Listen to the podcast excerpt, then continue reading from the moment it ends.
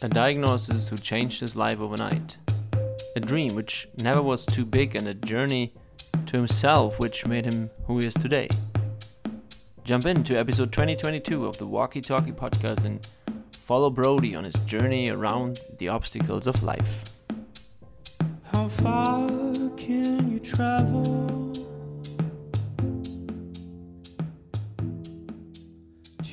Walky Talky podcast is back, episode 2022, and I'm happy to have Brody today as my guest. And it's again the situation that I'm the guest because he invited me to record in his little cozy, I would call it a small studio here. Mm-hmm. Uh, warm welcome, uh, Brody. How are you today?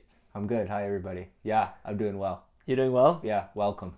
Thank you. Yeah, Yeah. thank you to have me here. Mm-hmm. Um, let's start with how are you in this current situation? How was your day? Like, how's your mood? How's Oh, your like right now? Yeah.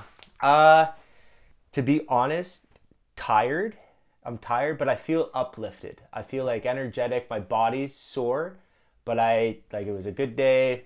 Worked ten hours, came home and Is it is it put all usual, myself together, and here here we are. usual thing to work on a Saturday?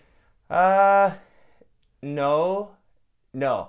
But I, I, I think just like with this, the time of year and summer and spring, longer days. Yeah. Work was there. I plan on going traveling in the the future, so I'm. Was, wor- was I'm working. I, yeah, I'm working as much as I, I I can in order to be able to. What was probably the best day this year. The best day this year, like 2023, like 15, a specific. 50 15 degrees, no clouds. Oh, oh, like today. Oh, Yeah. yeah, yeah, Yeah. yeah. I probably look a little bit Yeah, like I got sun kissed a bit. you do, yeah. Yeah, yeah, it was good. I hope me too. A little, yeah. You're a little more fair. You're like you like red. I get like I get like a little. I'm olive. Like in the summer, I go like a little bit darker. But it was a nice day. I I remember probably the best part about my day was breaking and enjoying that. I was just like I was working like right on the water, like Nice. a big big project, and Nice. I just was like, oh man, like Yeah. this is this is like haha. This I took my shoes off. I was like put my bare feet in the dirt and I was just Yeah. like stood there. I was like, oh fuck. Nice. Yeah, it was a good day. We, day. we will go uh, further in what you do, and um, for sure, um, I would like to start with. Do you remember when we met? yes. And um, yeah, maybe you want to yeah talk, tell yeah. tell tell me yeah, I it. think I think why we became friends is because we have a strong um, passion for football, soccer. yeah and we met on the field. And it was last summer, spring, summer. It was last summer, seven aside at Hampton. right And I remember George was trying to recruit you to coach, and they wanted to bring you to coach. And there is a new guy that was coming in to coach, and they say, "Hey, this guy's Jan. Treat him well. We want him to coach here." And there's Jan. Hey, nice to meet you. And Yeah. that's yeah, that's that's how we met. And then I guess our relationship cultivated through soccer. And then yeah, I think like a lot of my strong relationships are around the game. Right. And yeah it's Yeah. good. That's, that's that's that's the big passion you have right? Yeah one of them. Yeah. One of them. Um yeah I remember that well. I think it was the I just I came late for the game and I just jumped into the game. Yeah. And you um, started. You started the game. Oh yeah? Yeah you were like right you were there right before Right. kickoff. Yeah so yeah, you kind of yeah. had a warm up but you you you started. Yeah. You started yeah Yeah, it was fun because I didn't knew anybody because I think the only I don't know if it I think Tony was the guy I but I did never met him, right? Yeah. So I I he's a friend was a good friend of mine. uh-huh So who's that Vicky from Ukulele okay and she was giving me Tony's email number to connect. okay So and he said, "Yeah, come blah blah blah blah." oh And that's how i thought george but then anton was telling us like oh this guy That was the same time. Yeah, it was the same Ah, time. okay, so okay. so so and then Anton said you can come for the game. uh-huh And that was the first time I met all of you, and Yeah. I met Tony, Uh-huh. which I had contact before. for the first Um, time yeah. there. And I think Dan may have been there. Cummings. He, Uh, he wasn't there, but but uh, He was around. He was around. yeah, that was my contact. Yeah. Yeah. Actually, it's funny because he's the reason why I'm why I went to the to the island Yeah, you were telling me. because he um. I was in the Yukon and he um, I had a phone call with him Mm-hmm. and I like okay I, I have to coach soccer in Canada Mm-hmm. and I have to leave the Yukon for that because it's not gonna work there. No, you're So- like this much snow. yeah, even if I if met Neil already. Yeah. So um, and then he said, yeah, come to the island and I get you involved. And I was like, okay, I don't know this guy, but I tr- just trust him and go like go. And um, so without telling me that come down here and I involve you in soccer, I probably would not give it a try. So even if I never coached for George so far, Mm-hmm. um, but he was the reason that I that I went down. That's awesome. Yeah. Another question I like to ask in the beginning Yeah. um, did you ever thought, or maybe you did not? Um, what do you think about encounter things, life, persons, mo- emotions, moments? Can be everything. Like my approach. Yes, So my approach to if you if you're aware of that, yeah. yeah, I like my approach to okay, so my approach to life, I guess to describe it would be open. Mm-hmm. I'm not I'm not closed minded. I I've been a I think from I was diagnosed with diabetes when I was 13, which was a big flip flop of life, and it Yeah. kind of it taught me this at a young age that you're mortal and you're gonna die. Like this inevitable, I think, like common human realization is like, oh fuck. And I think when you're like a teenager or like in your you're in your twenties, you don't necessarily think about death. Oh, yet, Oh yeah, yeah. Right? Like you're just Yeah. like fuck it. Like Yeah. oh do do do do do.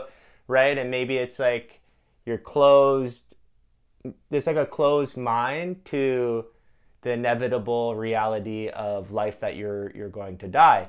Yeah. And when I was 13, I was introduced, well, I guess introduced to death, but I was had diagnosed with this disease that could kill me quite easily if I wasn't Yeah. That's careful. A, that's a pretty special encountering of um, yeah. something. Yeah. And so I think it didn't happen right away, but because it, derived my approach to life derived from my my diagnosis with diabetes of of living it to the fullest and and not worrying about the small things and being open to all experiences because I'm it's like borrowed time for Right. me. So if I was born 100 years ago, I wouldn't have lived past 13 years old.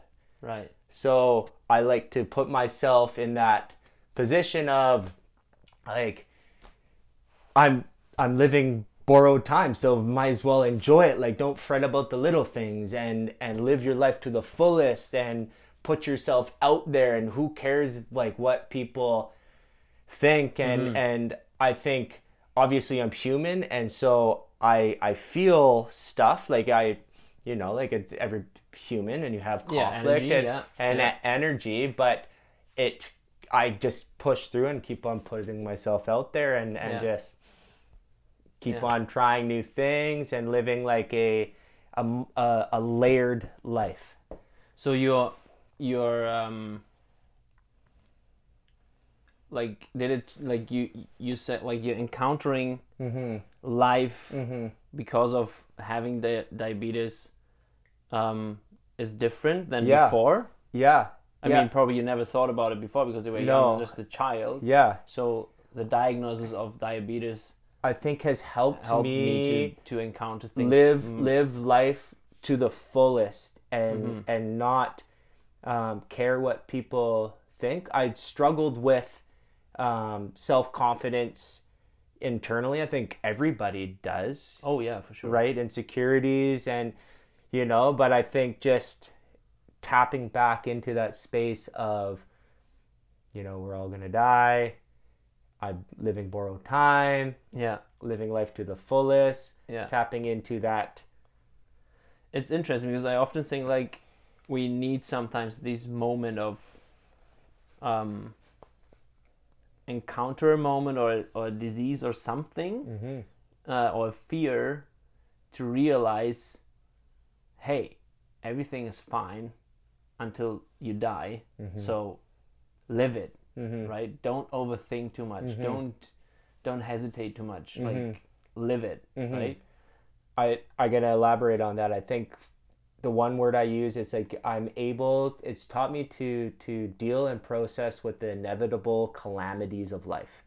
So like the inevitable like hardships, the human experiences, Yeah. people dying, your friends leaving, breakups, failures, right? And Yeah. and for me, it's I've experienced a lot of those, but I just keep You use that as an yeah experience for your next level. exactly and mm-hmm. this resilience that i have developed through the years it on it wasn't always like this like Yeah. it like I, I can internally feel this and i i think it was it has been projected i think i projected that feeling in a way where it maybe came across as arrogance Mm-hmm. and I had f- felt that where I think people because I was just so forward about it that I think it was misinterpreted as arrogance and so through the time through life Yeah. it's like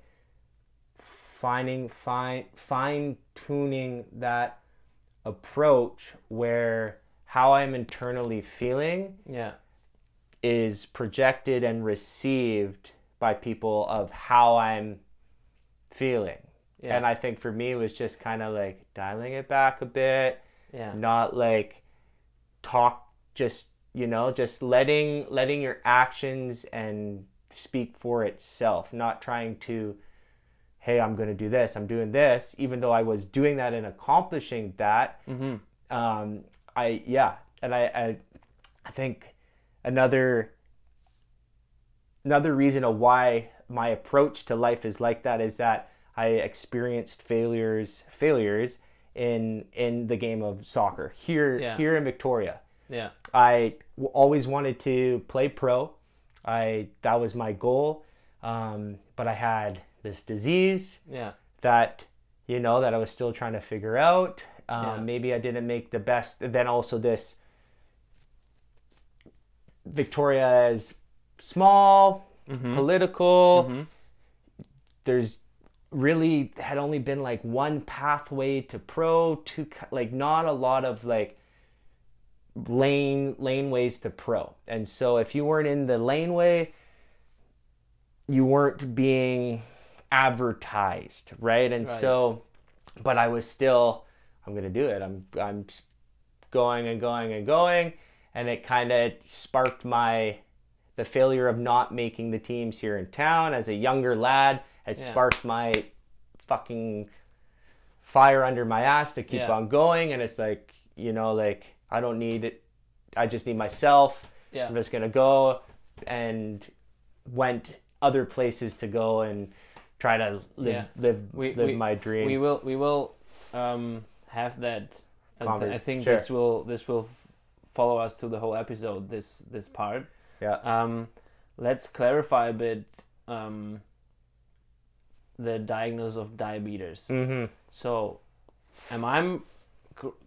My little knowledge about diabetes is like to build energy, like we need glucose, Mm-hmm. so we need cells to provide the glucose into the system. Mm-hmm. But to the put the glucose into the cells, we need insulin, right? Mm-hmm. And if you have diabetes, you you're producing less or n- not Depends what no Yeah. insulin, ti- so you kind of have an like you can't build energy yeah. for your body, right? Yeah, it's it's it's that- like it's like that. So when you consume carbohydrates or sugar, it glucose or sugar builds up in your bloodstream. So I say your bloodstream yeah, and it wants to be removed from your bloodstream to be used as energy. right, And the key is insulin.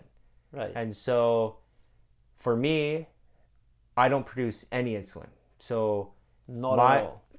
not at all. one. You don't produce any key. no I don't key. produce any keys. Yeah. So the glucose in my blood has no keys to open the door and be and my body take it and use it as energy. So it just here's the door, it'll just hit and my blood sugar levels in my bloodstream will rise. And so that's type 1. And so I need to take artificial insulin to then the key to open the door and then Yeah. my body to Produce. Produce. And so that's type 1. Type 2 diabetes is that your body's still producing insulin, but you're becoming more resistant to your own insulin. Okay. So, and I I can become resistant to artificial insulin and actually gets it actually has to do with your your diet.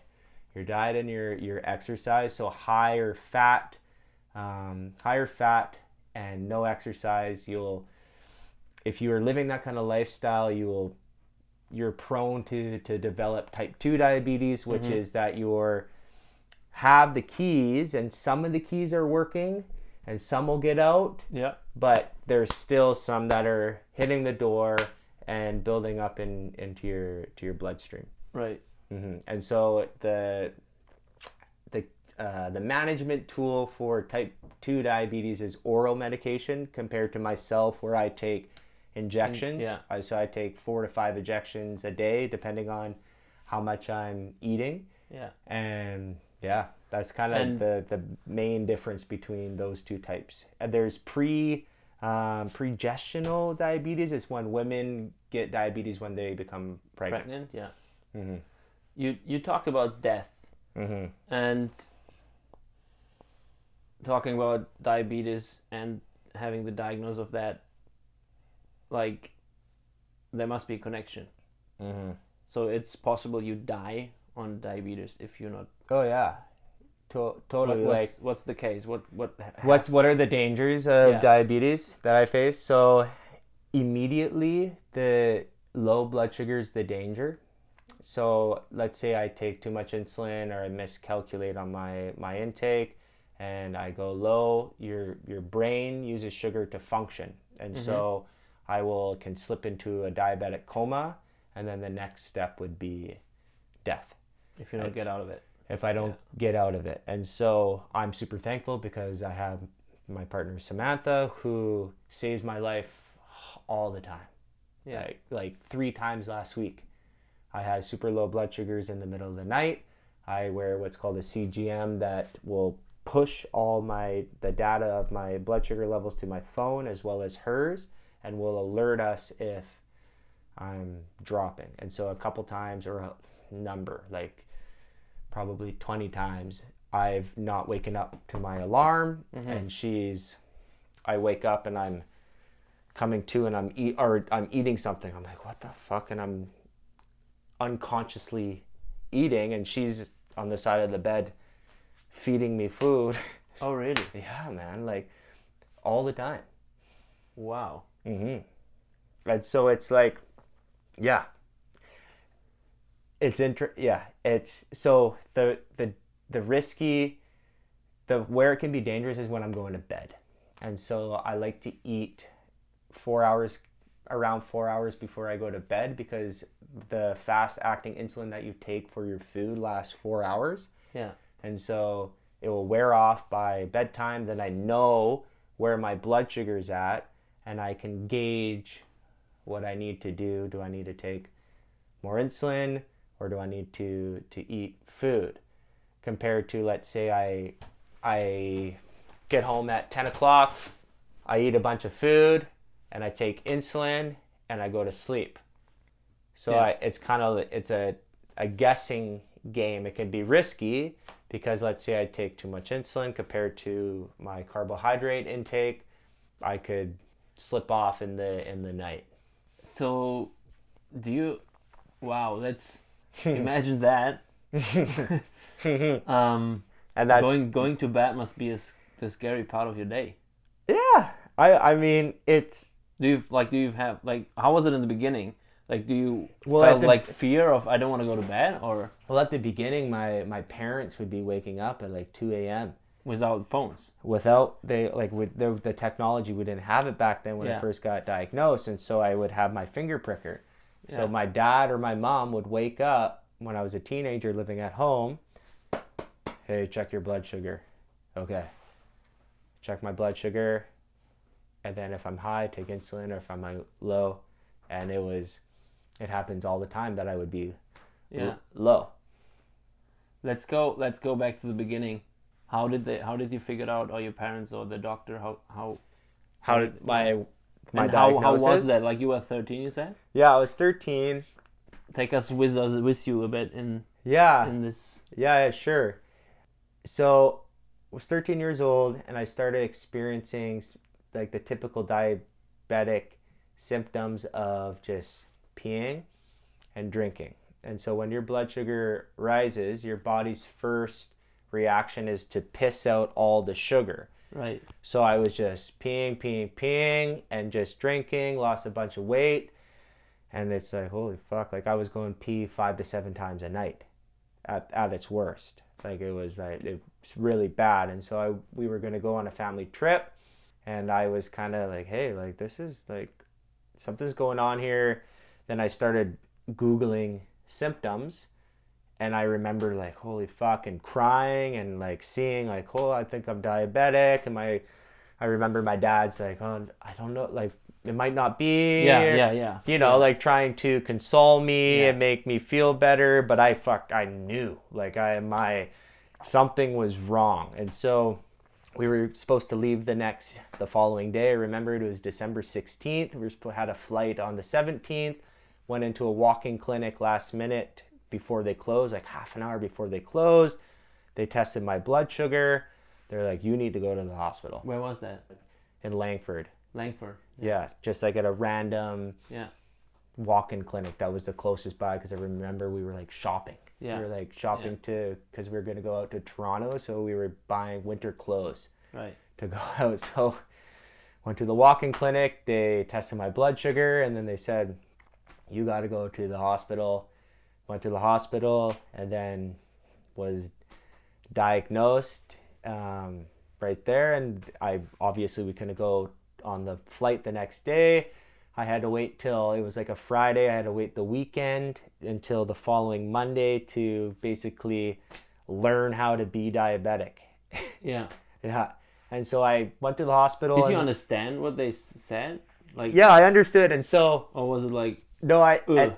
it's it's it's funny that you said that because so my my only my only experience with diabetes before being diagnosed is I had a classmate in kindergarten who mm-hmm. had had diabetes caught too late and died. And so the other side mm. of diabetes is if your blood sugar is too high for a long time and it can basically shut down your organs. So the initial danger is low. High is like it's not good to you're not going to die, hmm. but if you're constantly riding high all the time and you're having no insulin, your your organs are going to shut down. And so that was so I thought I was going to die yeah, that's yeah, cuz that was my only was- knowledge yeah. of diabetes at that time was with Elijah. I remember like yeah, yeah, so it's crazy. And so I I went to the hospital, got sorted in my bed, and there was a, a dude who was my age beside me. They told me, oh, there's a young boy that also got diagnosed yesterday, and he's up there. I went up there, and it was it was someone that I knew, Ryan Dubney, that I had went to tennis camp with, and it's like, what the fuck, like, hey man, Yeah. yeah, yeah, crazy. Wow. Yeah, wild. And so I, I spent three days in the hospital learning how to be diabetic with with my family, and then we packed up our stuff and went out east for Christmas uh, with my mom's family out, out east. And I remember getting there, and within the first day, I ran out of insulin because I didn't like. I wasn't familiar that oh shit I I need to buy insulin and so we're there and we're like where do we like And it was new for your parents too. new right? for Yeah, everybody, yeah. like within like a week yeah, so we're all trying to figure it out and I have needles and yeah it was like it was a big change for everybody yeah, yeah not just me and and my parents were basic my parents became type 1 diabetic when I became type 1 diabetic because I was only a teenager at the time and so they had to learn everything and yeah, help keep me alive yeah, yeah. That's not. Yeah. Wow. Yeah, it's it was heavy. It was like a big, big, heavy change, and it impacted my life because That would be my question. How did it impact your daily life with school Not- and friends and not in a good way because it it made me it made me isolated and and from the very beginning and it sucked and i wish this like it, it happened but i now reflecting on it it kind of is like okay like well this makes sense but it also i'm glad it happened that way because it teach me independence and how to like be alone mm-hmm. right i felt alone a Yeah. lot of the time it was which just is a shitty feeling. it is a shitty feeling but in the end it's like if you can if you can learn to be alone and like be happy and Yeah. like you know like go deep and but that took time and it didn't happen right away but initially i remember i was in grade eight um, i had classmates who were scared of needles. And and so I, I couldn't i didn't eat my lunch in the classroom. I ate my lunch in the hallway so i can take my shots. So i was automatically isolated from all my friend like teenagers bro. Like you know how they are. Yeah. so automatically it's like odd duckling. Right? And so that kind of, and that's what made me fucking the way that I am is because I experienced just kind of feeling left out, Yeah. not being included, and I had this reaction of what the fuck, and and and over time, and I competitiveness and sports. I don't, I don't know. So it just kind of it changed, it shaped, it shaped me for sure. And so to go back, how did I, how did I feel? I felt alone. I felt um, isolated, um, and then it wasn't good because I then internalized my diabetes. I wasn't open about it. I wasn't open about it with my peers. I wasn't open about it like really with my coaches, and I and throughout my life I wasn't. I was more. I just like didn't really. You were not open it. with it, right? I just was Yeah. closed off. Yeah. Yeah. I just was because you didn't knew what's the reaction would be. yeah, and I think it reflecting on it now, I think it goes back to you know like being in eighth grade. Hey, can you sit outside at your desk so you can take your shots? Right. So I felt, yeah, man. Who's I'll- the teacher? yeah. No, Sorry. I, I'm not gonna. Sit No. Kind of, but I did. li- but I I, I worked a lot in school. I was like, that's. I don't like that. no, yeah. no, I, and it didn't help. And then like No. through through high school, instead of just being like open with my friends and taking my needles in front of everybody, I would go to my locker. I would sit down alone in the hallway, sit on the floor back against the wall, and shoot up. Hmm. Mhm. Mhm. Heavy, Yeah. heavy. And did you did you have like, um, like who who who was the who were the persons you shared it with? Like just the family? That I had diabetes. Mm-hmm. Uh, or like not did you had it, but like you, I mean they knew in school that you have it, but yeah like, who did i connect with Yeah. n- no one like and that was the thing is like there were outlets that you can go in groups and i went to some like diabetic camps and Mm. stuff like that but there wasn't anything that i really strongly affiliated with there wasn't Mm. like specific sports stuff there i just didn't because it's interesting because I remember now when you talking about it that we had kids not in my class but in school they had diabetes. And remembering now like they had this kind of special behavior of being alone often. And looking back now while you're talking like nobody explained it to us. Like nobody really made Mm-hmm. the effort like hey this person has this and this and and this we is what they have to go through. Yeah this is what they have to go through and it would be helpful if we Mm-hmm. do this and that. Uh-huh like no knowledge probably from from the not enough. people as well so they couldn't really transfer that to to the other students and um yeah it's just like yeah i mean i was on the other side and i didn't knew what's happening with these persons. But you can see that something was I, I saw that something is different for sure yeah Mhm. yeah Mhm. and now imagine like you are the person um it's not a good feeling did you um how did you manage that the feeling yeah i mean you can get depressed maybe you were yeah maybe yeah like depressed. I didn't manage it well. I remember, I I remember smoking a lot of weed in high school. Mm-hmm. I was just alone and and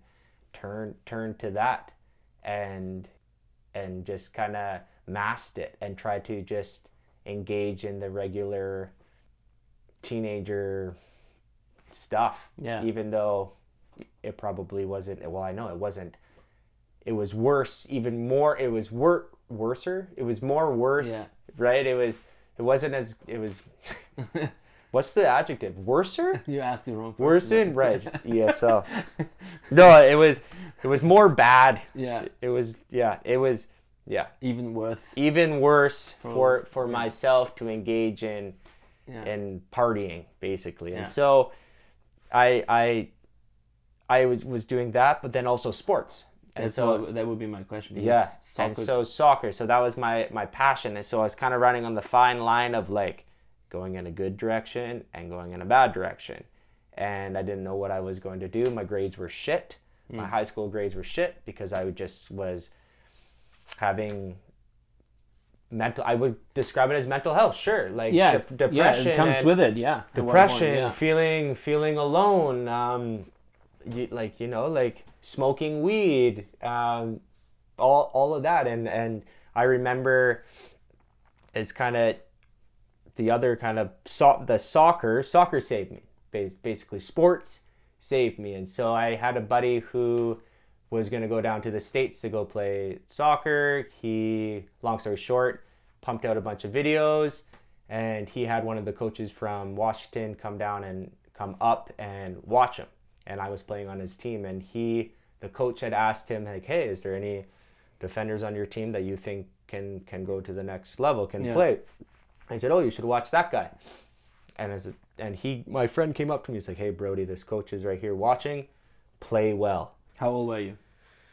18, like this is in high, yeah, Yeah. high school. 17. So I was kind of in this time of where like I could go the, not the best. I wasn't making the best decisions. I was feeling feeling alone and isolated and processing, you know, being Yeah. a teenager. And like playing all the- soccer was like your freedom. of- yeah, yeah, I felt free. I just I felt like no worries. It was it was it was freedom. And so I played we both played really well and the coach signed us to go to down to the states that day. For trial. No, no. Like you're on the team if you want to mm-hmm. come. Okay, but my grades are shit. He's like you just need to graduate. And so that like flipped me. Dropped my bad decisions, focused down, There's a goal. Yes, there's a goal, and then I realized I'm so goal oriented, and Yeah. that was like my my introduction to to um, goal setting and how Mm-hmm. to accomplish goals and what it takes to accomplish goals. And so I remember like my English grade was shit. I was failing English. I was failing math. I was fla- failing planning because I just didn't go and didn't give a fuck, and not in a bad way. Yeah. right. Yeah. Yeah, and so I remember like studying so hard to pass everything, and I barely, bar- technically I didn't, technically I didn't graduate, and I remember sitting down um, with the principal, telling him like, hey, like I have this opportunity to, to go down to the states. Um, and he was familiar. He's like, "Oh yeah, my my son went and played that in that league playing baseball." Or he had a family member. I'm not too sure if it was son, but he was familiar with where I was going, Right. and he he said, "Yeah, like you looked at all my grades, looked at all my final exams, and he's like, you're like, I was like right there, and he said, go, like that's a big opportunity, go, and so took the opportunity and and um, the rest kind of history and then excelled in university realized like i'm not stupid i just didn't try. And Yeah. then when i applied myself i surprised myself. And then it was just kind of like this stacking effect. And then it's like okay now i'm on the journey. I'm i can engage in my dream for another What was your dream? to become a pro soccer player. Hmm. So you sure. you born like a type 1 diabetic professional soccer player. Was it a that was That my was- dri- like it was like a driving. It was like fuck everybody. I'm not a normal yeah, I'm not normal. player. I have I have so much more to deal with Yeah. that no one like and I didn't wasn't really open about it. So I had this internal drive of like like- yeah I, yeah, I, yeah, I wish I was more open about it. Mm-hmm. Like I, You think I- would help? yeah, totally. Because I, I remember when we had a conversation a few weeks ago that you um, kept it secret Yeah. for a long time Yeah. in, in the sport. yeah, And you like you, you grew up on the island. You always lived on the island until you were 18 and went to the States. Yep. So first time away from home mm-hmm, with diabetes. mm-hmm. How was that? You had Uh, to take care of yourself. I had to take care of myself. It was nerve wracking for my parents. Exactly. because I wasn't necessarily managing it well because I was a teenager and dealing with being a teenager Yeah. on top of managing a chronic disease. Yeah. And so I, it was it was hard. Um, I wasn't really open with like my coaches knew that I was type type 1 diabetic, but I wasn't open with there wasn't like a continuous dialogue of like how I'm doing Yeah. right? And Yeah. so, and it sucked because I think it actually hurt me because if I have a bad episode when I'm playing, I don't perform as well. And so I needed to be spot on with my tap tap spot spot on with my my blood sugars in order to be able to compete and not you know appear like have Yeah. you know have a dis disability Yeah. yeah. And so I didn't throughout university I, I like my coaches knew and I typically had a relationship with the athletic trainers and that's who I had a stronger dialogue with and they I would talk to them about it and they would be aware. Uh, not really much the coach because I it was I was in super competitive programs both schools that I went and I didn't want to to come across as like there was a reason not to start me Yeah. and so I wasn't I wasn't communicative about it. And then when I started being more communicative about it is when I made the next jump to start trialing professionally. Then I was like, hey, like I type 1 diabetic and yeah, I was just straight up. Where, where was that? When was that? Uh, I was in well, I went to Thailand first to go try to play pro, and so I actually hid it there because I couldn't. There's the language barrier. Why, why did you why did you ended up in Thailand? So I I had a random connection through. Oh, this crazy story. So Because I, the, I- the thing is, I remember when I was young and I was Yeah. I was I was a good soccer player, but never that talented. That I mean, I, of course, I, you dream a bit about like, oh yeah, maybe I make a pro. Yeah, I never had this um, realistic thought because it was unrealistic. But sometimes when you are young, like you just dream, yeah, and I often had like this idea, hmm, where do I go to become a professional soccer player? Because Germany, Europe is the hardest place to become a professional soccer player. oh yeah, So I often realized, oh, maybe I just go to Thailand or something, uh huh, where I, uh huh. where I would probably be the best soccer player in the country, and then I could immigrate, and then I could be a professional soccer player. Did you have these thoughts? No. No, no, it's No. different. It was But, just like yeah, you. I was just looking for opportunities. Yeah. How? Yeah. I how- was just like looking for opportunities. It was the most random connection. I had a teammate who was from Kenya, Daniel Magumbi. Shout out to Daniel. Daniel had a friend named Peter who was in Thailand who was also from Kenya. He was there playing pro. He he was supposed to come to the school that I was coming to. That's what it was. So he was supposed to come to my school in Oklahoma and he had reached out followed me reached out to me and started asking me questions about the school. This is the guy in thailand who's friends with my teammate and they're both from kenya. Yeah. and so he's like hey like what what's up with the school? Blah blah blah blah blah. And there was no talk about thailand. And then we just it kind of just conversation stopped. And then kept in touch kind of sorta. And then he was i saw he was in thailand. I was like hey what do you i just asked like what are you doing over there he was like oh i'm doing this i'm like blah blah blah blah blah and i said like what if i came over there and, and just can i tap into your network and he's like yeah you can come over here stay at my place use my agent and Play. play. And so I booked a I graduated in 2017. I went home and worked for a couple months, stacked some cash, booked a plane ticket to Thailand, and off I went. Fucking crazy. So I got yeah, So fuck it. fuck it. I was like, I was so like, I did like, I just was like, okay, there it is. Like, I just graduated university. Yeah. I kind of, I was 23. I knew I had not a very large window, but I had a window to try to do something. Yeah. There was an opportunity there. There wasn't any opportunities that I thought were worth it in the United States still. Didn't really want to stay in the United States. Wanted something different. Wanted to to ha- gain just more experience because Yeah. I've just that's what I wanted. I wanted a full life and Thailand, and there was the opportunity, so off I went. How did it go? I went. it went interesting. So the first time I was there- Interesting is nice. That's that means there's a story behind. Yeah. Oh, oh, buddy, there's like there's like seven. There's multiple stories behind it. So I. Okay, so I I get I get there, get there in Thailand, and I'm staying in his little. It's like this big.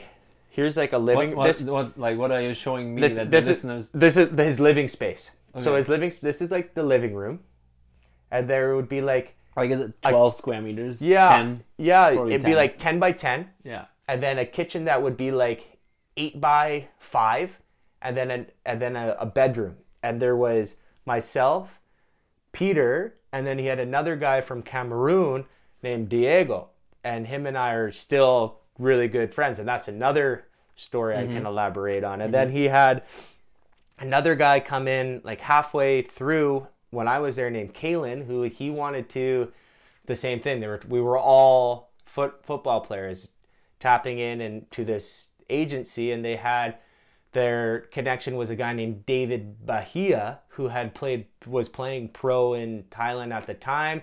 So we used his agent. And so we had opportunities and we went to multiple different trials, but what didn't really work out in our favor is that when we went there it was the it was like a, a 1 month transfer window.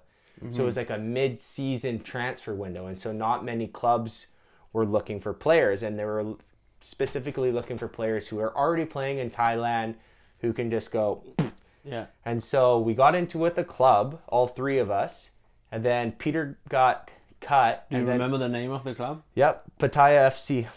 Pattaya FC. Pattaya Was FC. it in Bangkok or what? It was in Pattaya. Pattaya. Oh, Pattaya. Oh, sorry, yeah. So Pattaya. and so Peter got cut, and then Diego, Diego and I were kept with Pattaya FC, and so they like, oh, we want to keep having a look at you. Okay, sounds good. Okay, we're gonna arrange you some um, sleeping arrangements. Hey, sorry, we don't have your sleeping arrangements sorted right away. We here we can get put you in here, and so where they put us was in a Thai boy orphanage that was right beside the the field that was in a church. So it was like a church. It's like a Christian church that was a Thai boy orphanage that they like kind of they housed a couple other players and then but the rooms were like shit. Like it was a big room and a mattress maybe about yay thick, no air conditioning. In the corner of the room, it was collapsing like there was something living up there. There was a creature living up there. It was fuck. No refrigeration. So I had my insulin. And I need to keep my keep my insulin cold. So Diego and I daily, we had to do this only for 4 days, would have to him and I would walk to 7-Eleven Yeah. down the road every day to get fucking ice packs to bring back and to put put my my insulin on there. And and I Getting remember insulin wasn't a problem. or no, I, I had a, a big stack of Okay. insulin. Mm-hmm. So I just had to keep it cold or it would expire. so Diego and I would fucking walk and and get ice to keep Yeah. my and I remember him and I walking, he was like, Man, like, we're gonna look back at this when we're professional soccer players and be like, look where we came from. Yeah. Right? Yeah. And so now Diego is a full-on professional soccer player in the Ghanaian Ghanaian Premier League, and I'm here with you. Yeah. So we, like I was talking to him last week, like Nice. he, and so we reflect, and he's That's a bond, huh? That's create. yeah, he's my he calls me my blood. He's like Yeah. he's like my brother, Yeah. right? And so Yeah. That was cool, and we have another story, I guess. We were like hanging out one day in the grass, and then all of a sudden, a white dude like, oh, another like a white dude comes up to Diego and I, and Diego's from Africa, and he just, and here am I, white dude, and and he's like, what the, like he just kind of like sees us, and then walks up to us, and he goes, hey, like, what are you guys doing here? And he was like a Brit, and he had like he was on his dirt bike, and we had a a moped at the time that we had access from another player. That's a great story. It's like we, he's like, oh you, oh you want to come up? I just live up the road. You want to come hang out? We'll just spend some time. And we're both just kind of like, sure, I guess like something Yeah. to do. He seemed like nice enough, and and but we were both like. There was like something off with him, but it Yeah. was it was, but he was fine. Not enough to say no. Yeah, not Yeah. enough to be like this guy's gonna murder us. Yeah. Right. Like so, we're like okay, and off we went, and we get to his house, and it's when we get in there, then it's like okay, this is kind of weird, and he had a a Thai wife, and long story short, this guy owned. He had like factories in Thailand, and he was in Thailand for years, and then it was just kind of his behavior started to get a little bit weird, and then all of a sudden he like opened up the chest like this and then grabbed out like prescription pills. And he crushed up the prescription pills and he put it on a tin foil and he started smoking it. And i was like we gotta Off we fucking go. later man so diego and i get on the mo- moped. It was like it wasn't that fast. He's like oh no like say i'm like i don't think this is the place for us. Like Yeah. we gotta we gotta go. Nice nice nice meeting you. Thanks for inviting us. thanks thanks for inviting us. Exactly. So off we went and i drove the moped to the place and diego's like oh can- like can i drive back? I'm like you sure man? Like have you drove i have experience driving mopeds Yeah. or dirt bikes.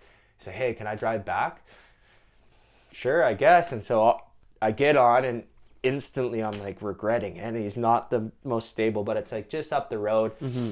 We're coming in. Here's the orphanage or or hot whatever our hotel. We turn right. He's coming in too quick. He hits gravel. And he he fucking wipes out this moped i see that he's going down. I'm on the back. I jump on the back land on my feet. I'm fine. But he goes down in gravel fucks up his knee. So he was his trial trials were done. Shit. because he fucked up his knee on yeah on the gravel. Yeah. yeah. And so and so we were at the point where this club's like yeah we want to sign you. We just need your ita oh we're gonna get What's your the I- ITA? international transfer allowance and uh, no ITC ITC sorry. ITA is um, a different that's for trades. ITC international transfer clearance. And so it's like if I anybody that goes to a different country to go play even if it's amateur their federation has to Right. uh, allow. And so like okay we're gonna get the ITC ITC but they didn't speak any English the, Yeah. the club like little to none and so all the communication was being done through our agent so they would we would be kind of talking to our agent they would be talking to representatives and so there wasn't really like a continuous dialogue of like yeah. what the fuck was going on. They said we're just waiting for your ITC. I keep on calling Canada Soccer. Hey, like, have you guys see, received this ITC um, request? No. And I'm like, what the fuck? And then the window for signing was getting smaller and smaller and smaller. And then, so on the, this is another fucking Yeah. crazy part of the story, is that so when they found us our place to stay, there was a guy on the team already who was signed playing there that I played soccer with in Washington State at my first school who was just randomly over in Thailand playing pro. Completely different, No connection. no connection to Yeah. how I ended up there. Yeah. Completely different. So then there was that, and so I had a friend there, and so I was with Dauda, and he's from Gambia, but he's American. So I was with Dauda and Diego, whose name's Albert Ionde, but he goes by Diego. So, so we're, yeah, so we're like fucking there, and then it gets to a point where it's clear that the ITC didn't go through, Yeah. The window closed. Okay, I think it's time for me to go home and re restart. And What did you What did you learn from from that experience? Looking back, like being in in America in a school, like having the chance, okay, go to Thailand, give it a try over there, just fuck it, go there, have an experience. yeah, Living in a completely different country, yeah, um, having all this experience, like living in a shitty conditions and stuff. yeah, Um, Language try to survive with uh, with diabetes still. yeah. What is what did you took out of it? Uh, more resilience, Yeah. a better understanding of life, and just a way of life. It's like an introduction to a different way of life. And and Thai people are super happy. Yeah. Like they're just they're like happy people, but they they're don't have a lot of money. Like the majority of the population is quite poor, but they had a really beautiful outlook. Yeah. It appeared on life, and so it was kind of like I picked up that and and learning to live with very little yeah. and being Where- where- completely content with very very little so i guess what did i pull out of that i guess i would um, i gained a lot of perspective i gained Yeah. for sure like just perspective on life compared like we come from we're in a western society where you know like more more more more more i need the Yeah. ne- next best thing Yeah. right? I need to fancy. I need to look this way. I right this Yeah. this image that we think we need to create in order to be accepted. Yeah. Um, I gained a perspective on like that's just Yeah, get what the others have, like doing always. yeah. It's yeah. like keeping up with the Joneses. Have you heard that phrase? Yeah. no, but Yeah, keeping Yeah. up with the next. Yeah, and so I learned, and I was already kind of at that point coming into myself. I was 23. I was already on my unique journey. I ex- like was like really starting to like root into my unique journey Mm. and not worry about trying to keep up with the Joneses. yeah, and so live your life. yeah, yeah, Live, live my life. yeah. Yeah. Were you aware of that when you were there? Or did you like? Like my change, my shift in perspective. Mm, well, it came later when you looked. No, back- I was back I, I could feel it happening because Yeah. I was yeah because I was just like oh this is fucking cool intense. this is intense Yeah. like this like because there's yeah there is other yeah there's yeah there's many other stories of my journeys through Thailand it's just like Yeah. really cool it was cool it was cool yeah so Thailand was done. Like, nope and No. so I I went I went home mhm. and I I worked I home stepped- was Victoria. Victoria. So I came home to Victoria, worked, and I was continued my apprenticeship. So anytime that I was home, I was building houses with my dad and developing that other part of my life, like layering my life. My my Yeah. parents were like, you know, like yes, we support you on your your professional pursuit in soccer, but I think you should layer your life, go to school, get a degree, and finish that and then go pursue it because then you can fall back onto that. Learn a trade learn a skill set and then you can like mm-hmm. diversify your life because they've seen a, other examples or i've seen other examples of people just like i'm going to be this and only doing that and then if it didn't work out Yeah. then what You can, and then you're you having- fall very deep. Yeah. fall and having like this like ex- uh, exen- ex- exponential like just like a crisis like you Mhm. had like an identity crisis Yeah. i'll use soccer as an example seeing so many people that are like just go play pro Yeah. and then it didn't turn out and then they're like Yeah. What, I'm what the do with my fuck i'm 28 years old Hmm. what i'm i'm gonna go back to school and so then you go back to school and then you're 32 when you finish and trying to basically restart your life and so the way that my father described it to me is like bro you can you can walk or you can chew gum and walk at the same time Mhm. and so Oh, that wasn't good. Uh-huh. Uh-huh. Mm-hmm. yeah That's, that makes sense. I like that. You can chew and walk at the same time. yeah chew gum and walk at the same time Yeah. And So- think while you chew. Yeah, exactly. Try, try, try to. And so he, that's what he said. Yeah, you go, go play soccer. You can continue your dream and But chew your gum. extend that, but chew your gum and go to school nice. I like that. and and get a trade and build a skill set, Yeah. but still play. So that's what I did, and I went went home, um, gathered up some more cash, bought another ticket to Thailand because I saw opportunity there because there was opportunity there and it, but I wanted to go at the beginning of the season because there would be more clubs open. Yeah. And so I went home, stacked some cash, went back to the beginning of the season and had used the same agent and had way more tryouts and and got signed. I signed a one year professional contract sitting at the table like this. Boom boom boom. Four copies of the contract. I think I talked to you about this when mm-hmm. at the field. It was fucked. So I spent the whole preseason there. Really good rapport with the coaches, played really, really well. Like I feel like like this is it. Like it's gonna happen. And I remember I was sitting, I was um, rooming, roommating with a guy named Kim from Korea, and he came in. He's like, "Hey, Brodie, they're downstairs waiting for you." Oh, okay. So I went downstairs, and it was the woman who was the administrative assistant for the club, and the club was called Rayong FC. And so where I was, well, I guess it's a podcast, but I was on Pattaya. Is say this is the Gulf. Yeah. Here's the ocean. Yeah. Pattaya is east of Bangkok, Yeah. down the coast. Yeah. And then Rayong is even further. And so I just continued down the coast. I was using Pattaya as my hub because I was familiar with the city because I had been there. So anyway, blah, blah, blah. And went down and was face to face with their administrative assistant who did all the corresponding with the foreigners because she spoke the best English. Mm-hmm. And so she was there. Okay, here's your here's the contract.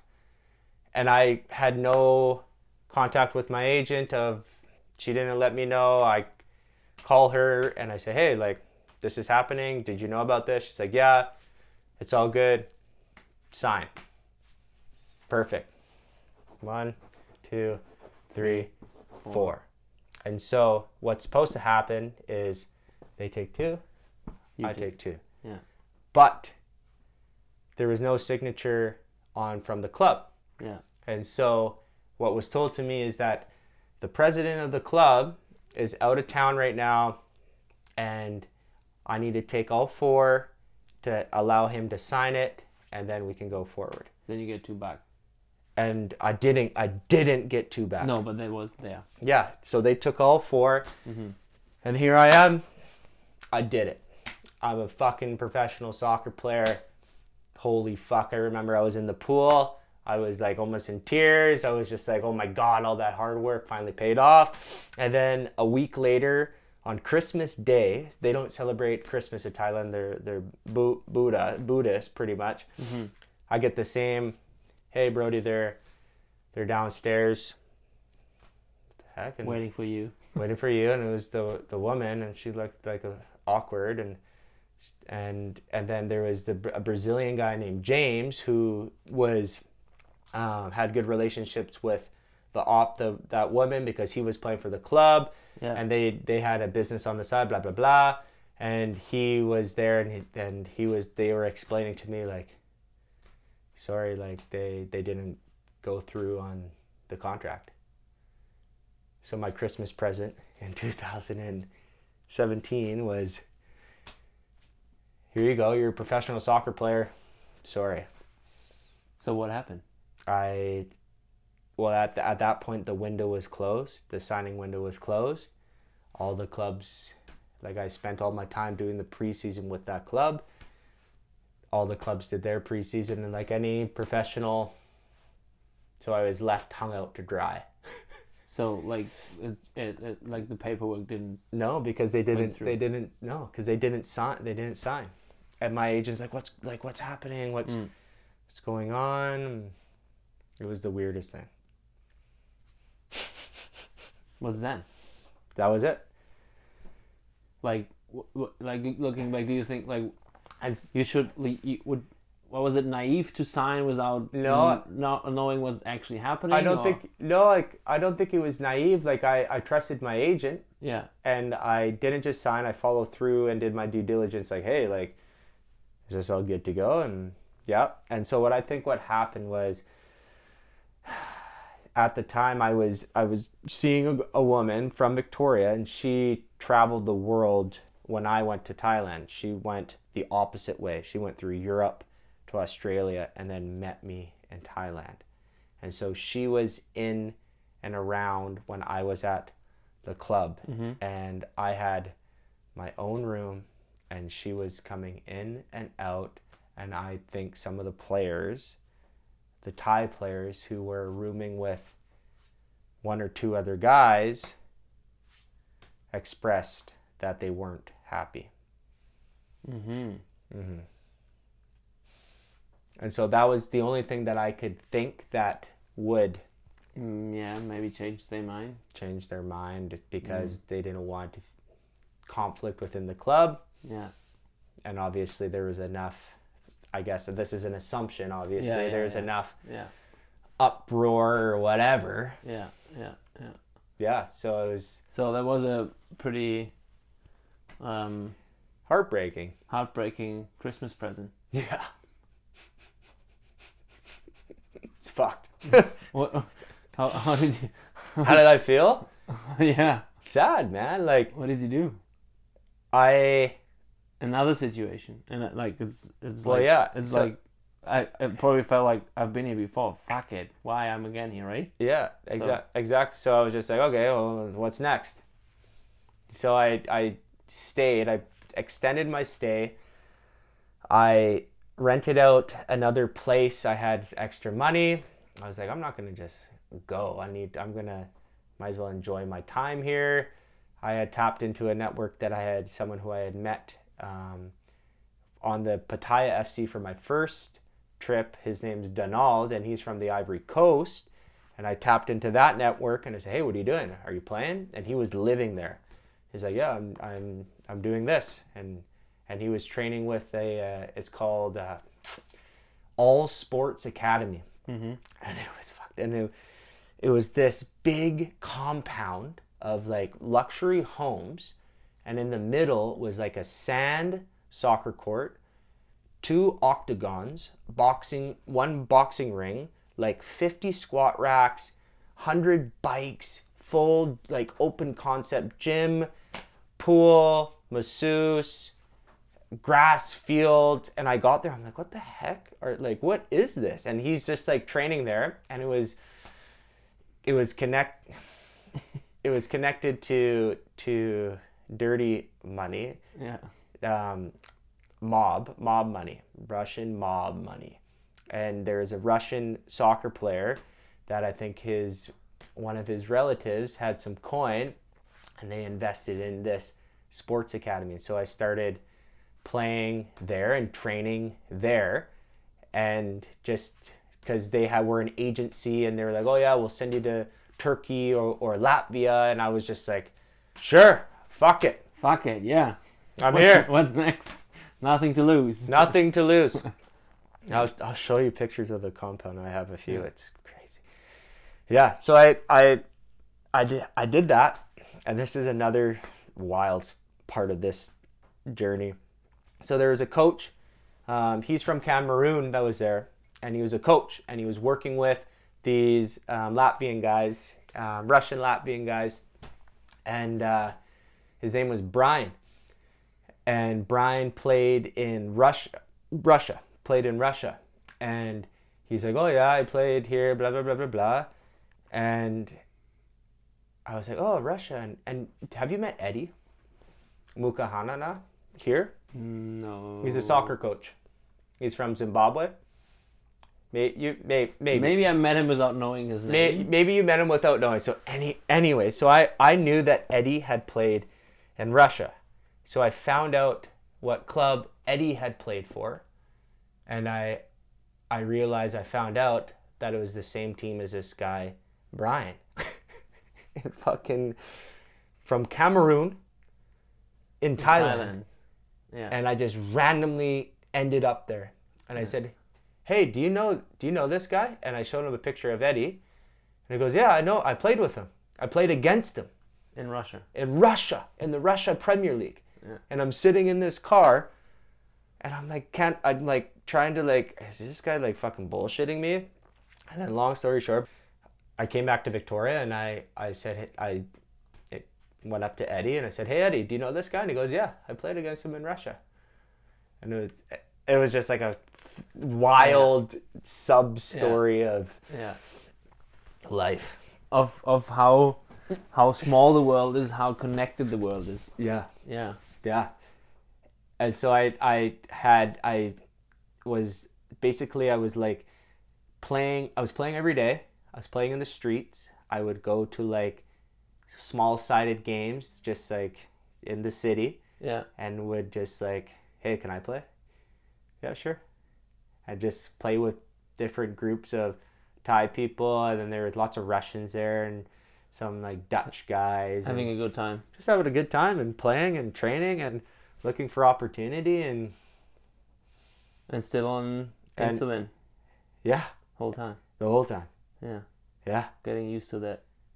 well i Oh, yeah. i mean at that You- point you i were, was yeah. 10 years into Yeah. being diabetic i was pretty Yeah. and then a full collegiate playing career so How i was does it- like how di- does it dialed in How does it impact your traveling by yourself? Like like dealing with customs and stuff yeah. or like in general, like uh it's it's easy like i don't have any issues because it's a common disease yeah. and so they just go come on through like i'll get checked but they just see that i just tell them hey i'm diabetic and i have needles in my bed okay Yeah. never really had any issues But you um like being on on your own is like a different story, right? Like yeah listening what what your girlfriend is yeah doing so at night. So, so what i had to do is i had to do that myself so i would make sure that i was like really diligent of when i took my insulin when i went to bed and if Mhm. i took insulin later on i would set an alarm for two or three in the morning to Yeah. wake up and make sure that i'm alive yeah, yeah, yeah. So Thailand was was was done. You, you Yeah. You, you closed this chapter. i closed i closed the chapter went back to Victoria went back to victoria to home. to home and worked so i went back and i i wasn't done yet Yeah. Uh, because at that point I was 23, 24.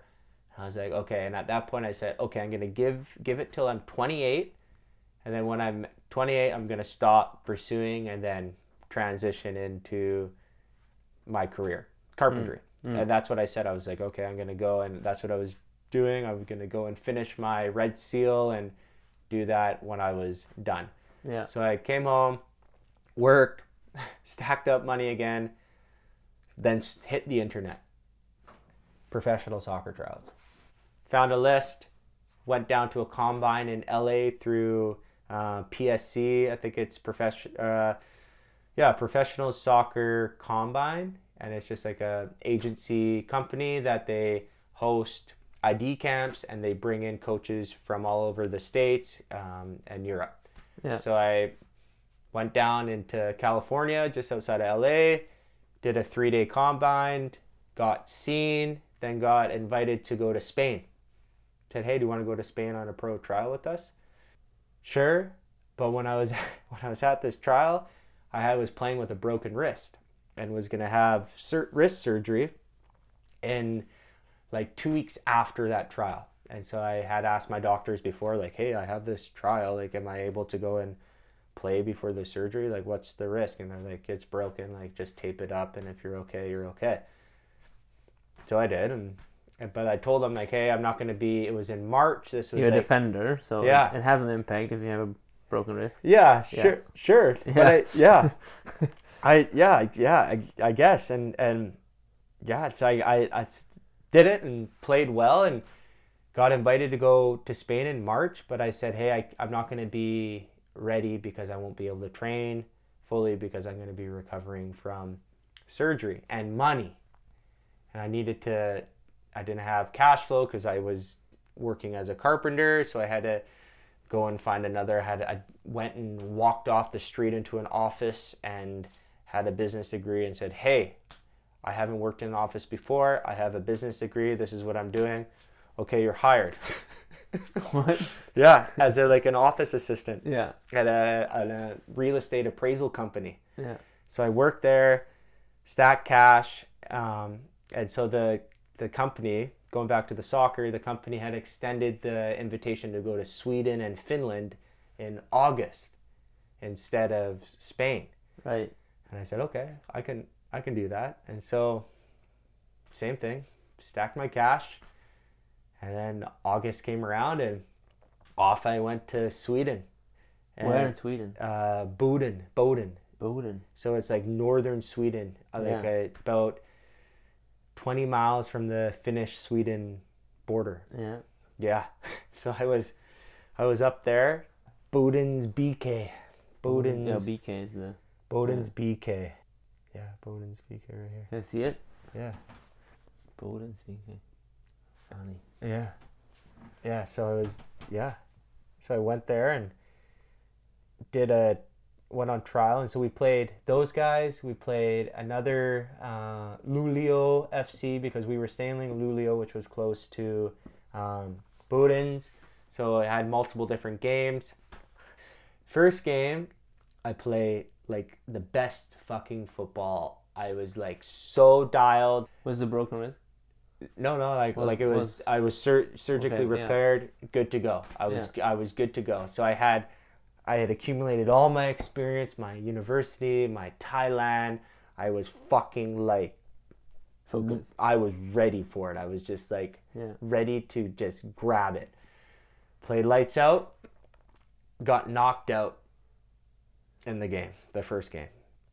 I'll show it. I'll find it for you. I'll show Yeah. you the footage, and Yeah. it's crazy. I I remember their right wing. I was playing left inside uh, center back.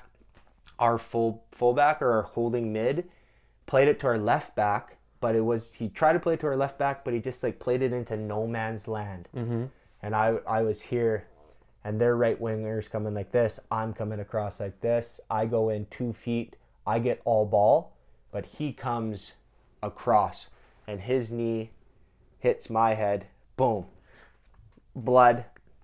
I go down. I instantly know something like I, I just got my bell rung like hard. I instantly know I'm concussed but I know that I'm playing so fucking well, I'm not going to show anything. So I get up and I'm going, oh fuck. And I'm like walking away. I'm going, oh fuck, oh fuck. And my nose bleeding. I'm just like, oh fuck. And then that was probably like the 65th minute. Finished the game. I remember the coaches coming up to me going, like, holy fuck, like good game. Cause they, this was the first game and like we just met some of these coaches. So they didn't really know mm-hmm. who we were. And so they're coming up to me like, good fucking game. I'm like, Yeah. thanks, but I'm, but I, Where am I? yeah, it's it Thailand? yeah, like, yeah, man. And and I was just like, oh no, like not again, like, fuck me. And so, yeah, and and then I I I shouldn't have done it, but I kept playing, and I played another game, and I could feel it, and I had the ball, and I was like, oh fuck, and then I played one more after that, and halfway through, I remember going to clear the ball. I have it on film too. Go to clear the ball right off the top of my head, and it was just, and I had to go down. And then that, the night after that, we were in Finland, and I was around the toilet throwing up in Finland. So my so you had a my trial, you had a really concussion. yeah, I was concussed bad. Yeah. And then I had an opportunity to stay in Sweden after I was invited to stay, but I couldn't stay because I was concussed. Yeah. So I couldn't play. So I had to go home, and this was 2019, and I was getting set to go back to Sweden to go tap into that net- network again. Filled out my Swedish visa application, submitted my Swedish visa application, and then COVID. Corona. Corona shut down the entire planet. And that was the end of my professional journey. Worldwide tryout professional playing journey. Yeah. Wow. Yeah. Oh, funny one highlight going back to Thailand, I I got to play in a international friendly international beach soccer tournament on the Latvian national beach soccer team. So, that- you played for the Latvian national team Yeah. in beach soccer Beach soccer. with the Canadian citizenship. The Canadian citizenship. There was Yeah. other internationals on the Yeah. team. They were allowed to have because it was Yeah. just a friendly. What's like was- talking about the highlights? Yeah. Um, I mean, it's probably hard to find the highlight of all these Oh man. experience and stories. But what what is this thing you will what comes up first when I ask like what's the highlight of all these All of them? all the journeys what's the highlight bad or good whatever Like- That's a good question. I, I I don't know. I think it's like it's not like a specific. It's more like a feeling mm-hmm. of just it's Even like better. a it's like a fe- it's like a feeling of accomplishment even though I didn't accomplish what I was setting out to do. That I like I I it was like a strong life lesson of like keep fighting, don't give up, resilience, learning about myself. Yeah. And this combination of already having diabetes, kind of knowing how to deal with calamities, and then going through the fucking shitstorm of trying to become a professional soccer player, and then receiving energy here because I wasn't engaging in the pathway here, I was engaging in another pathway, and then I would try to come back here and tap into this pathway after all all this experiences and then not be giving the opportunities in the pathways here even though I've grown my CV like 6 years later from the same feeling when I was 18 trying to make it into these pathways of pro. Yeah and now coming back it's like oh i sh- like it's like a no-brainer. I have like all this experiences even more so than some of the players that are on this team. And not even like it's just like the same kind of biased. Yeah. And it's just like fuck me man. And it's just like frust- it's frustrating. Yeah. but i understand it. It's like political and blah blah blah blah. Yeah but what did I gain? What was like my favorite experience of all that? Of so I think yeah, just the lessons, the life lessons. the life lessons huh It's just the Yeah. life lessons, Yeah. and and learning how to like gauge, learning how to like in, engage with people, yeah and learning how to like talk with yeah it's interesting so many different people. It's interesting because when I listen to you, like all these stories of like soccer coached you much, much more than soccer in itself, Uh huh. right? Like what, what, 100%. what you took out of it is like it has to. It's the part of soccer, but it's not about soccer. Yeah. Like it's about life. It's, it's about the power. Of, people. it's the power of sports. exactly. It's the power of sports. Yeah. Yeah. Yeah. And this is this is great to hear. Yeah. did you did you ever like how was the on the journey the did you ever met people with diabetes or was it completely your own world like was that like you had your insulin you did it by Yeah. yourself some people knew Yeah, or yeah. Did, did you ever met someone who could you share it Yeah, there's a funny, funny story with that actually. Be- why I'm why I'm um, asking is because when we standing on the field a few weeks ago and, and watched the cup game of your Mhm. team, um, we talked a bit about your life and a lot of stuff, and randomly at the end of this conversation comes a guy over and, Oh, yeah. and says like, "Hey, I heard your conversation. I, I'm I'm, I'm type, one too, Yeah, right?" And I was Yeah. like, "Oh wow, that's." I mean, there must be a community, absolutely. Yeah, there, Um, yeah, yeah. there is. Yeah, and I was curious, like, how's that when you travel around the world, like you? There wasn't. yeah, not many. Mm-hmm. And so there was only one in the football world, and it was in Oklahoma, and it was near my the end of my stay at Oklahoma. Yeah, it was by last year, near the end, and one of my teammates got diagnosed. He was from Scotland, Harry Donaldson. Shout out to Harry. He got diagnosed with type one diabetes in Oklahoma, and he was he was my neighbor at the in our dorms, Hmm. and so I had to go You could help him a lot. yeah. yeah. and so i was i was his his guide i was his teacher i Yeah. was and so that actually sparked another kind of avenue avenue in myself of helping other people with with diabetes and using the experience all the experiences that i've experienced to help mentor help yeah. advise um, youth and younger people or Yeah. and, anybody because with with the disease I think that's just it's it's a small amount of people who have like if you have diabetes, it's just a small it's a small smaller type one. yeah It's like eight nine percent something. yeah s- smaller Something. Yeah, yeah.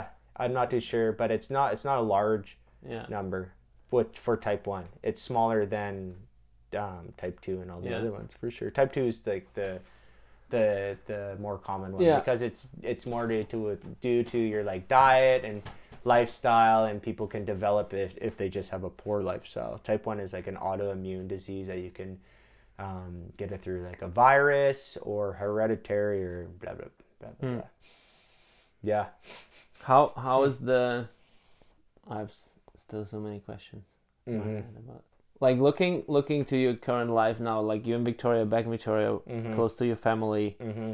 playing playing soccer still. Mm-hmm. Um, uh, is it right? You you you have your own pod. You started a podcast about diabetes. Yeah, I, I did it. Yeah, I, I did. I did four or five episodes. I did another podcast with my really close friend that wasn't about diabetes. Uh, that we did 20 episodes or 19 episodes. And the other one was with someone that I had came across through the his son had excuse me had been diagnosed with diabetes and he started a nonprofit called Diasport and which is basically they wanted to um, host uh, sports camps for youth, but unfortunately it got shut down because of COVID. Oh yeah. Mhm. And so it was starting, it had traction, it was growing. We started doing these podcasts and engaging in this. Um, it was called Behind the Pump, and we wanted to specifically talk with diabetic athletes. And we w- went all over, I went all over the internet. He had some connections too, trying to find people, type 1 diabetic athletes to speak to.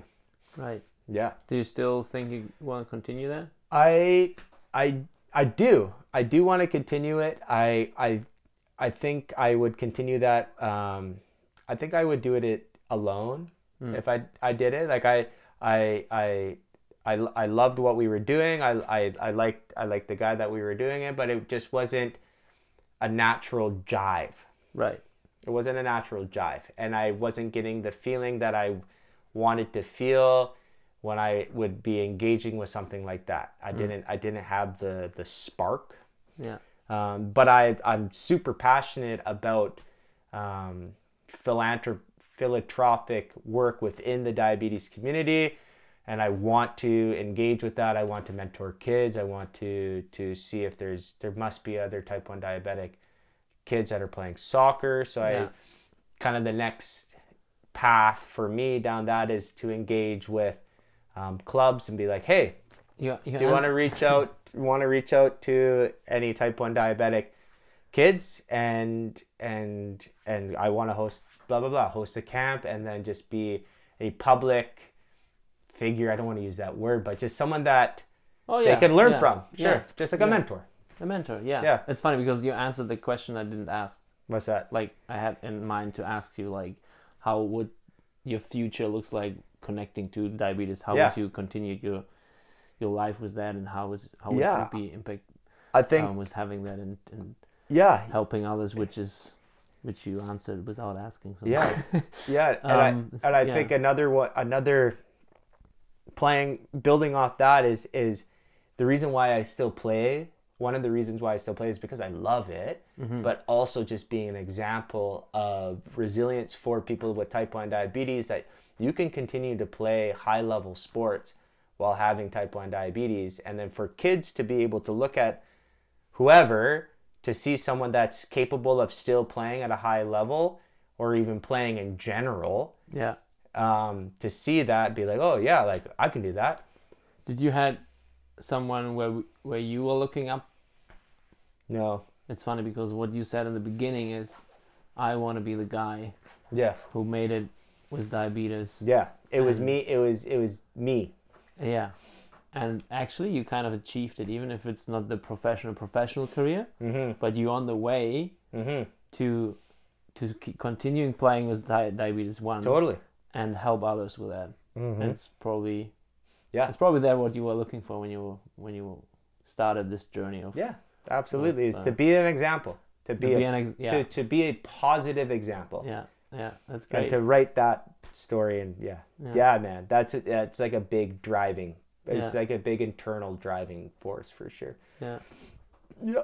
Because it's not easy. It's no. no. not yeah and imagine like a seven year old kid and their parents are freaked out.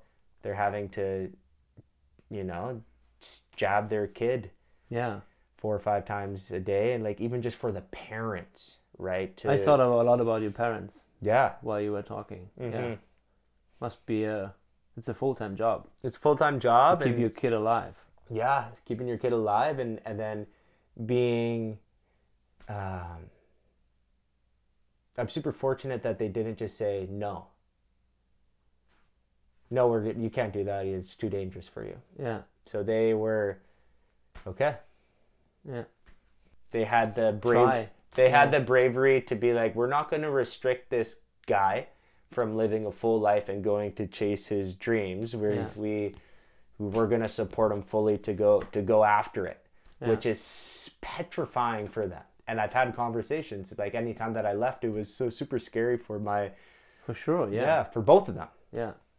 What's your What's your dream Right now, mm-hmm. what's my dream right now? for the future? for the future uh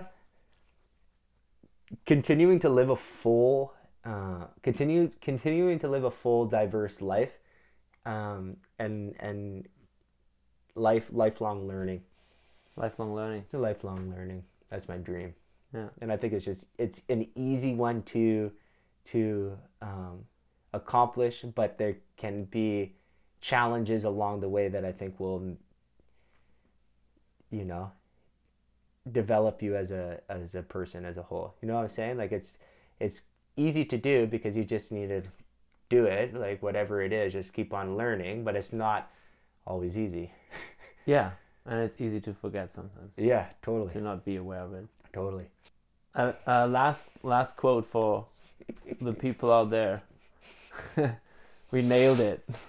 yeah you we, nailed it. it's like an, It was- hour, an hour and a half we were talking yeah, like 50 It will be it will be shorter, but Yeah. don't I don't like doesn't matter. no it doesn't matter Um, exactly It was beautiful listening to you and talking to, with you. Um, what's closest episode was a beautiful quote you like from your experience in your life.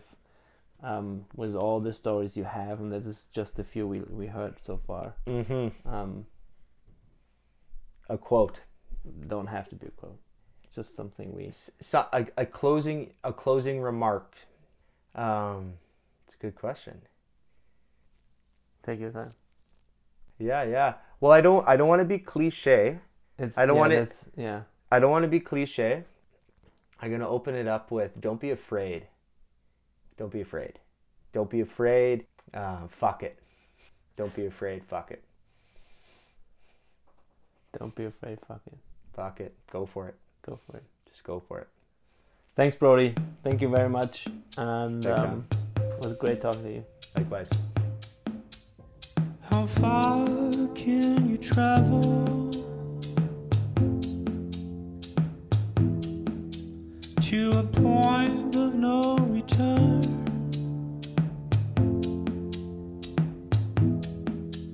It's a tiny